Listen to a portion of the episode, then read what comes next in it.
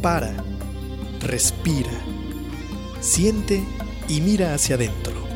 Ahí viven tus respuestas.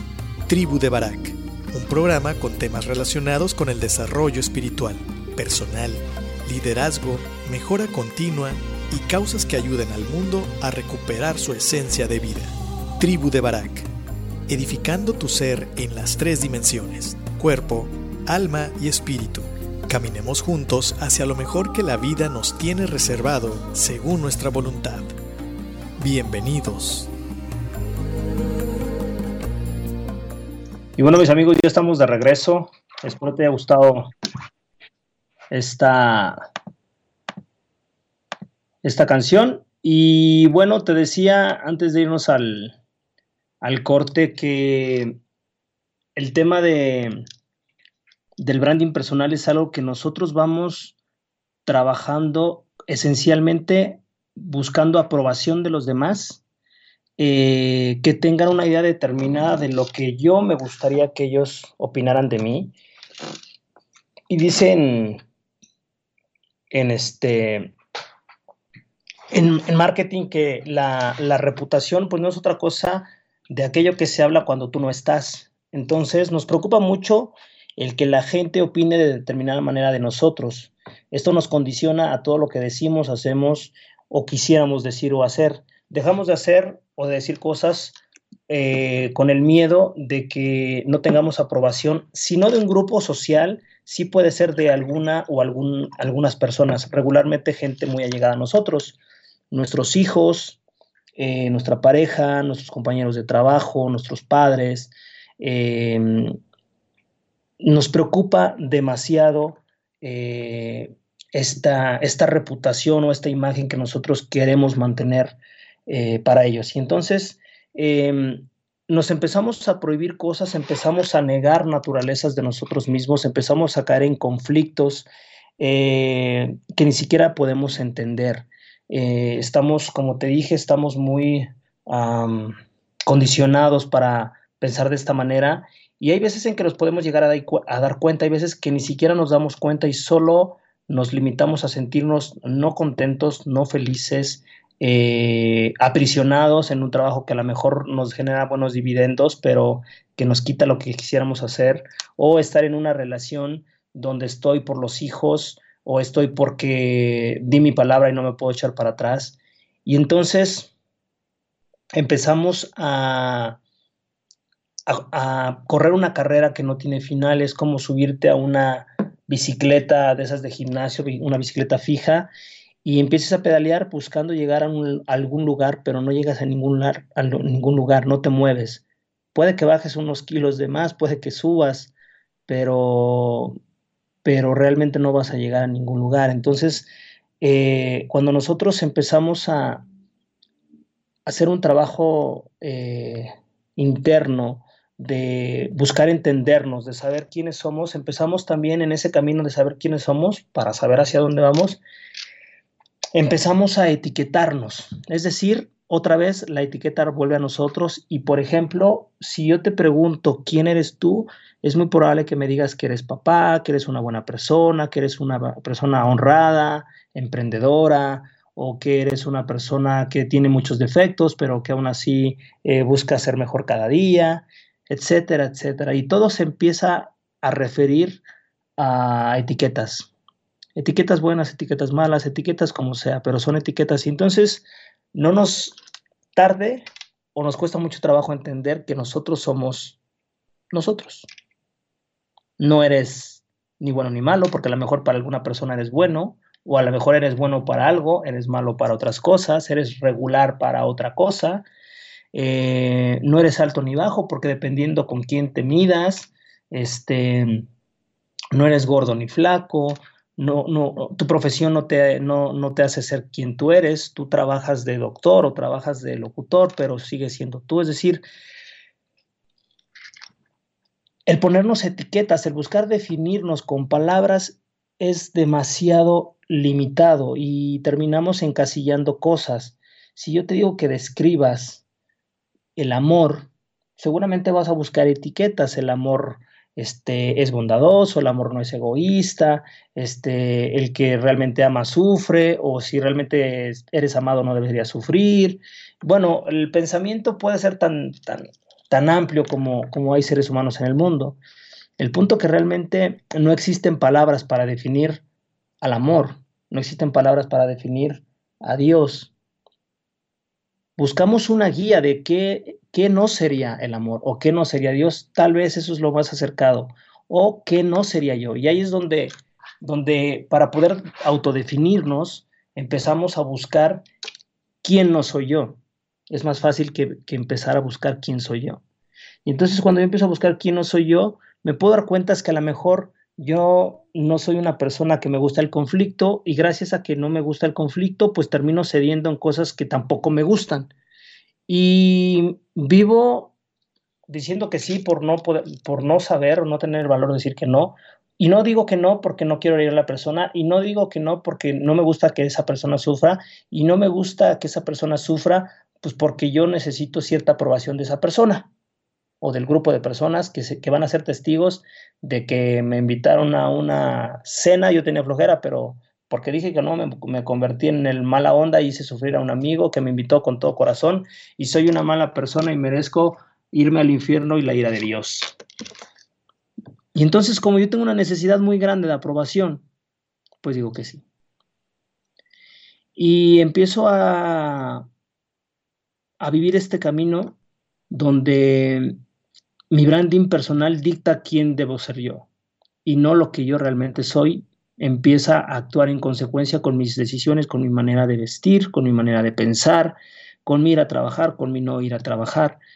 Tenemos algo que nos, nos juega a favor y en contra y se llama precisamente libre albedrío. Nosotros tenemos un libre albedrío y ese libre albedrío eh, muchas veces la mayoría de las veces, me atrevería a decir, nos juega en contra, pensamos que, que, nos juega en favor, porque nosotros somos libres de decidir lo que querramos decidir, de hacer lo que, lo que querramos hacer.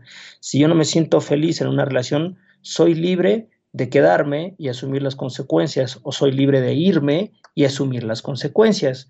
Pero como ese mismo libre albedrío cuando yo tomo una decisión que en su momento siento que no fue buena, me trae una consecuencia mala, me hace dudar de, tomar decisiones que impacten mi vida. Y entonces es mejor no tomar decisiones, aunque, tomar, aunque no tomar decisiones también es tomar una decisión. Tomo la decisión de no tomar una decisión o una postura con determinadas cuestiones. Entonces, em, el no branding personal tiene que ver con practicar el egoísmo dicho como es.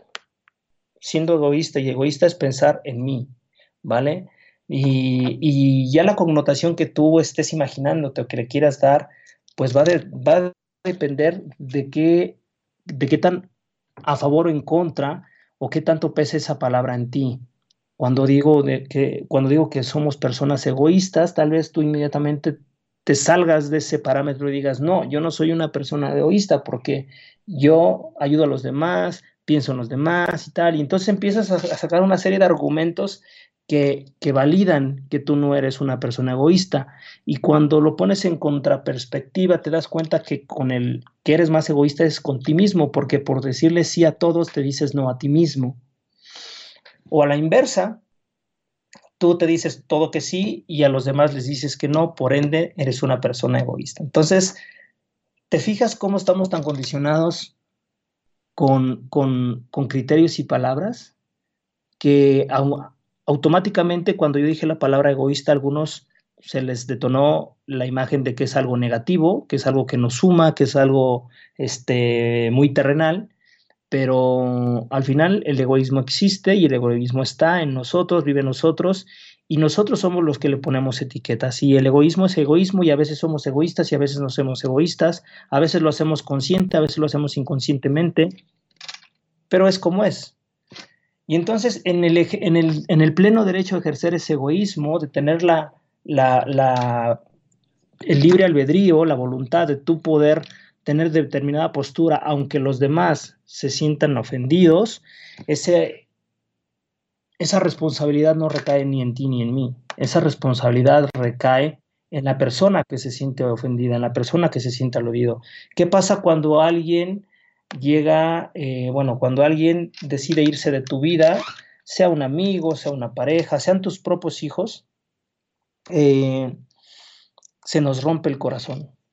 Pero se nos rompe el corazón porque esa persona dejó de, de pensar en mí, porque yo siento que esa persona dejó de pensar en mí y eso me hace sufrir, eso me hace con mi condicionamiento de apego que yo tengo y con el egoísmo que yo tengo de mí para con él, entonces esta persona cuando me dice que se va a ir de su vida, me hace sufrir.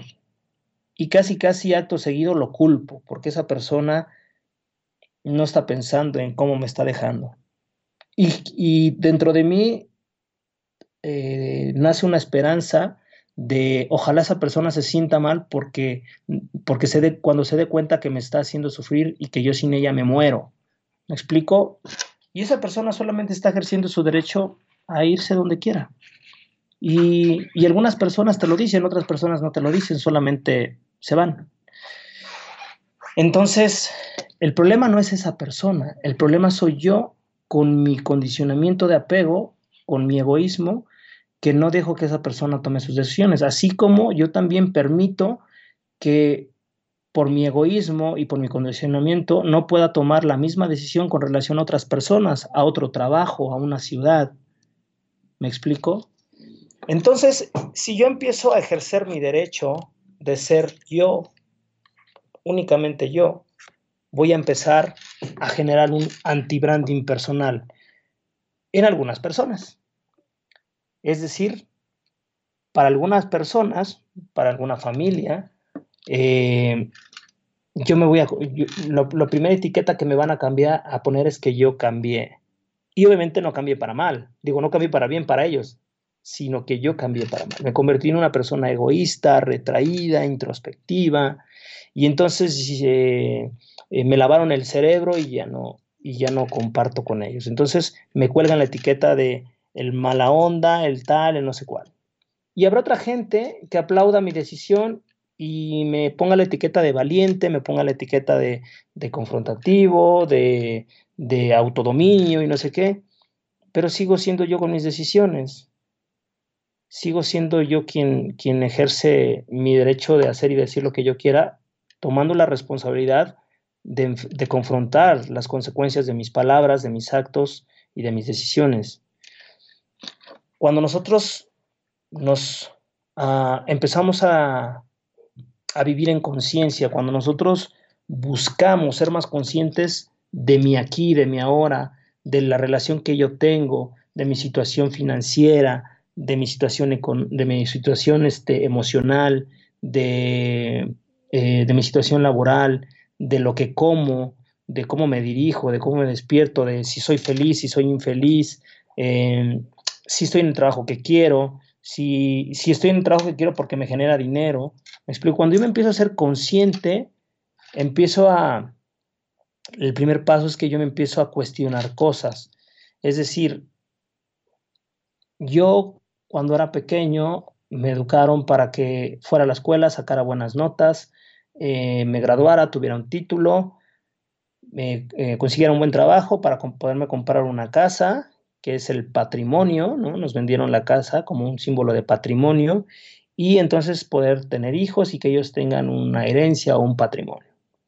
Ese es un condicionamiento muy general, lo que yo estoy diciendo está prácticamente por todo el mundo, así se nos educó. Y, este, y, con, ese y con, ese modo, con ese modo de pensar crecemos. En el camino vamos encontrando otras formas, vamos viendo que no, la vida no es como nos la pintaron y entonces tomamos decisiones que nos llevan en un sentido, que a lo mejor ese sentido no tenía, no era el que nosotros queríamos o el que tus papás hubieran querido, y entonces nos genera conflicto, nos genera también un, un autorreproche, pensamos que somos malos, que somos loser, ¿no? Nos, auto, nos autoetiquetamos y el problema no es la autoetiqueta, el problema es de dónde viene y hacia dónde va esa etiqueta lo que nos llegamos a creer.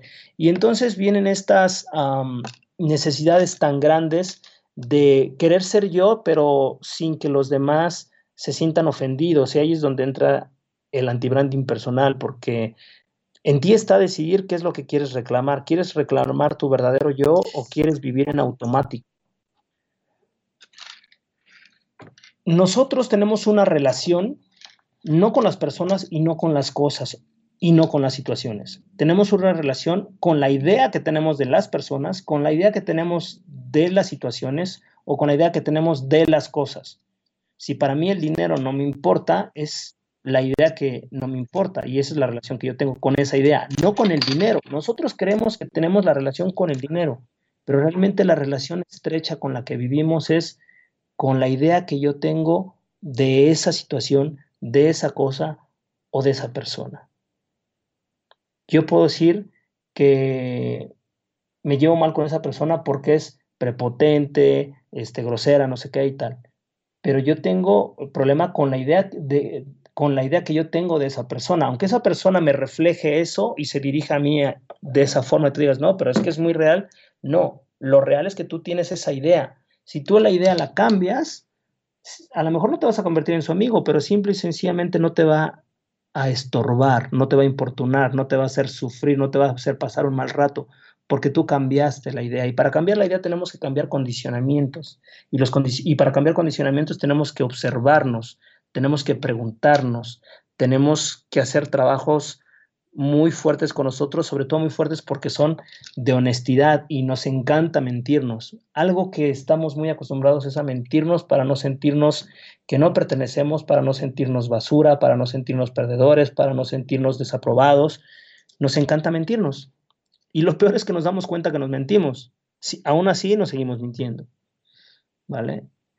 El nivel de conciencia va a demarcar tu nivel de desprendimiento de la idea de que el egoísmo es malo o bueno, de la idea de que el dinero es bueno o malo, el que tú te vayas dando cuenta quién, eh, que tú eres solamente porque eres, y es algo tan abstracto de entender, espero que, que, alguna de mis palabras te puedan ayudar a, entender que, em, que la vida que vivimos es una ilusión no porque no exista el envase de Coca-Cola que estoy tocando, no, sino porque es la idea que yo tengo de ese envase de Coca-Cola, de esta computadora, de esta charla que estamos teniendo, tú te vas a generar una idea de la plática o de mí o de cómo pienso, pero es una idea y es tuya. Y yo tengo mi idea y por eso la estoy transmitiendo y es mía. Entonces, el anti-branding exclusivamente eh, por qué hicimos este programa es básicamente porque es un llamado a que no podemos andar por la vida queriéndole agradar a nadie, si no somos monedita de oro, como se decía, pero, pero, tampoco, eh, pero tampoco vamos a ser unos eh, prepotentes queriendo ir a la gente, ¿no? De hecho, la invitación es a que tú encuentres quién eres, a que tú actúes en consecuencia y que seas muy claro que en el camino seguramente no, no, serás popular con alguien o con un grupo de personas o en determinadas circunstancias. Es posible, es parte del riesgo, es parte de ese despertar de conciencia que en algún momento te invito a que, a que te informes, a que puedas ser más observador contigo mismo. Realmente el despertar de conciencia parte de una autoobservación y de ser muy, muy, muy laxo en, en, cómo, en cómo nosotros nos podemos ver, a través de qué cristal te miras a ti mismo y a través de qué cristal miras las situaciones y los demás. Pero no es... Y tienes que buscar cómo llegó ese cristal a tus ojos. ¿Lo generaste tú? ¿Lo fuiste lo fuiste construyendo a partir de tus creencias, a partir de tus condicionamientos, a partir de, cuestionarte si ese cristal era bueno o malo, regular, o por qué funcionaba el cristal como funcionaba. Llegamos a un punto donde damos todo por sentado y no nos damos cuenta que no nos cuestionamos lo suficiente, no hacemos las preguntas necesariamente profundas para poder vivir una vida mejor. No quiero decir libre de sufrimiento o que todo sea gozo y felicidad, no, sino que estés tranquilo, en paz ante cualquier circunstancia. A final de cuentas, la vida es vida y la, en la vida hay muerte, en la vida hay renuncias, en la vida hay separaciones, en la vida hay pobreza, hay riqueza, hay salud, hay enfermedad. La vida es vida. El punto es qué haces con cada situación, con qué cristal la miras.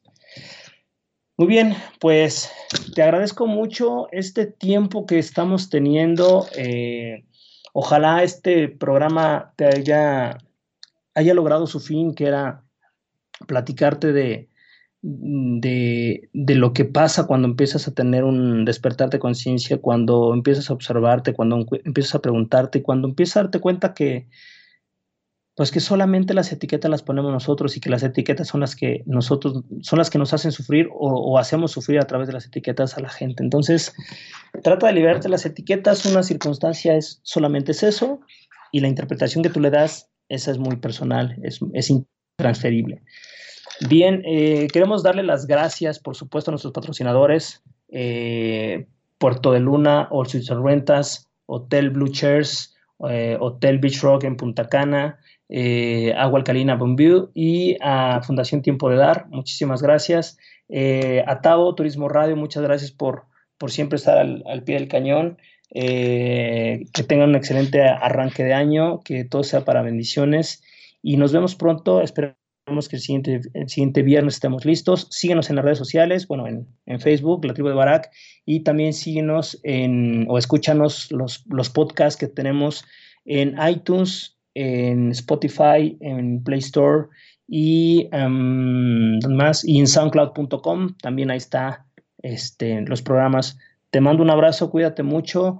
Te vamos a dejar con la última rola de Il Bolo, ojalá te guste. Hoy amanecimos muy italianos, así es que vamos a hacer el programa muy italianos. Te mando un abrazo, que Dios te bendiga, nos vemos pronto, cuídate mucho. Suelta la tabo, vámonos.